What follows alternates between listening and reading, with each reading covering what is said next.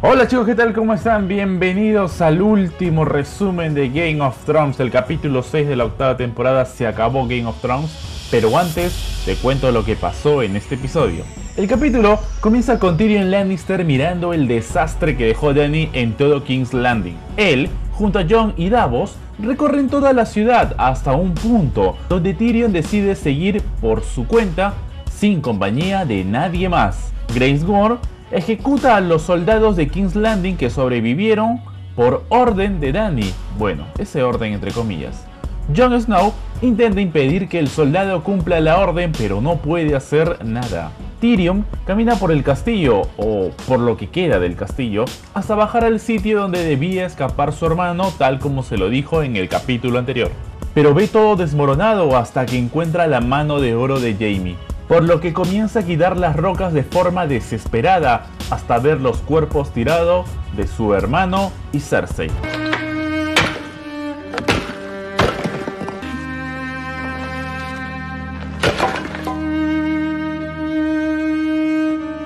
Otra que camina por la ciudad viendo el desastre es Arya Stark. Ahí descubrimos que el caballo no representa nada. Todos se reúnen para escuchar el mensaje de Dani.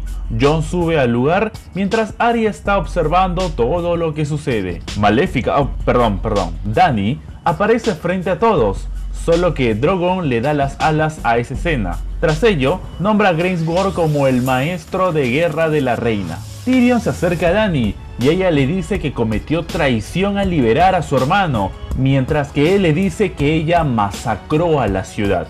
Tras esto, ordena que lo arresten ante la mirada atenta de John. Mientras Danny se va, John se encuentra con Arya y ella le dice lo que tiene que hacer, pues reconoce a una asesina cuando la ve. Y reconozco a una asesina cuando la veo.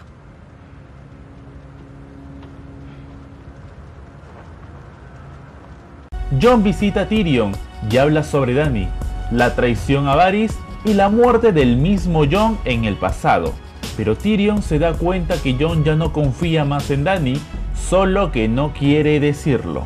No lo dices porque no quieres traicionarla, pero lo sabes. Pese a que intenta convencerlo de hacer lo correcto, queda la impresión que no lo logra.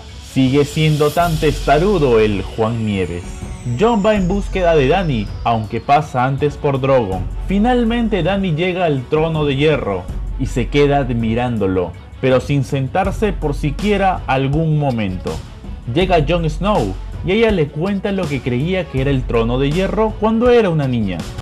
Cuando era niña, mi hermano me dijo que fue hecho con mil espadas de los enemigos caídos de Aegon.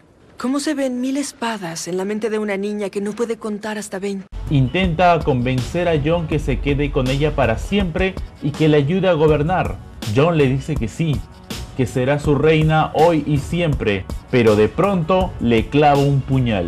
Si bien ella tenía que morir, fue demasiado simple y muy anunciado este final, sobre todo por lo que pasaron tantas temporadas y acabar de esa forma.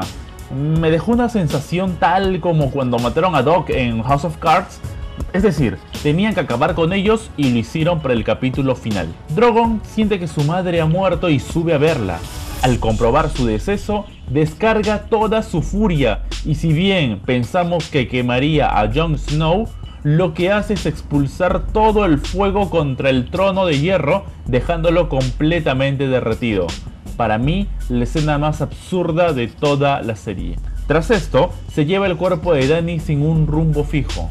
De igual forma, no volvemos a ver al dragón. Pasan algunas semanas, John fue apresado por el asesinato de Dany, aunque no ejecutado, pues no hay una orden de un rey o reina. Tyrion es llevado ante los lores y ladies de los siete reinos. Ellos, en presencia de Tyrion, discuten sobre las nuevas políticas y quién se quedaría a cargo de todo, pero no llegan a ningún acuerdo hasta que Tyrion suelta un discurso extraordinario, digno de campaña presidencial y con ello da su voto por Bran Stark. Todos terminan apoyando a Bran excepto Sansa, que pidió la independencia del norte, algo que fue aprobado por su hermano menor. Además, acá se acordó que los descendientes ya no serán reyes o reinas, sino que los próximos lo serán por elección. Y así, la democracia llegó a Game of Thrones. Bran el Roto, el rey de los seis reinos, nombra a Tyrion su mano derecha pese a que Worm se opone. Sin embargo, logra su cometido y a Jon Snow lo mandan a la guardia nocturna para de esa forma perdonarle la vida por el asesinato a Dany.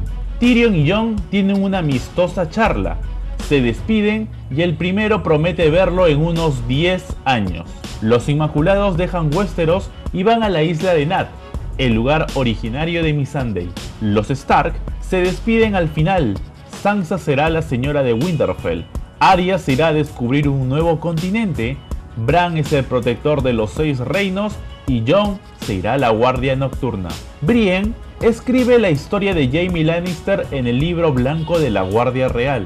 Antes de pasar al siguiente punto, tenemos que el libro escrito por el archimaestre Ebros sobre las guerras tras la rebelión del rey Robert se llama Canción de Hielo y Fuego. Sí, el mismo nombre de la saga de novelas que inspiró esta serie.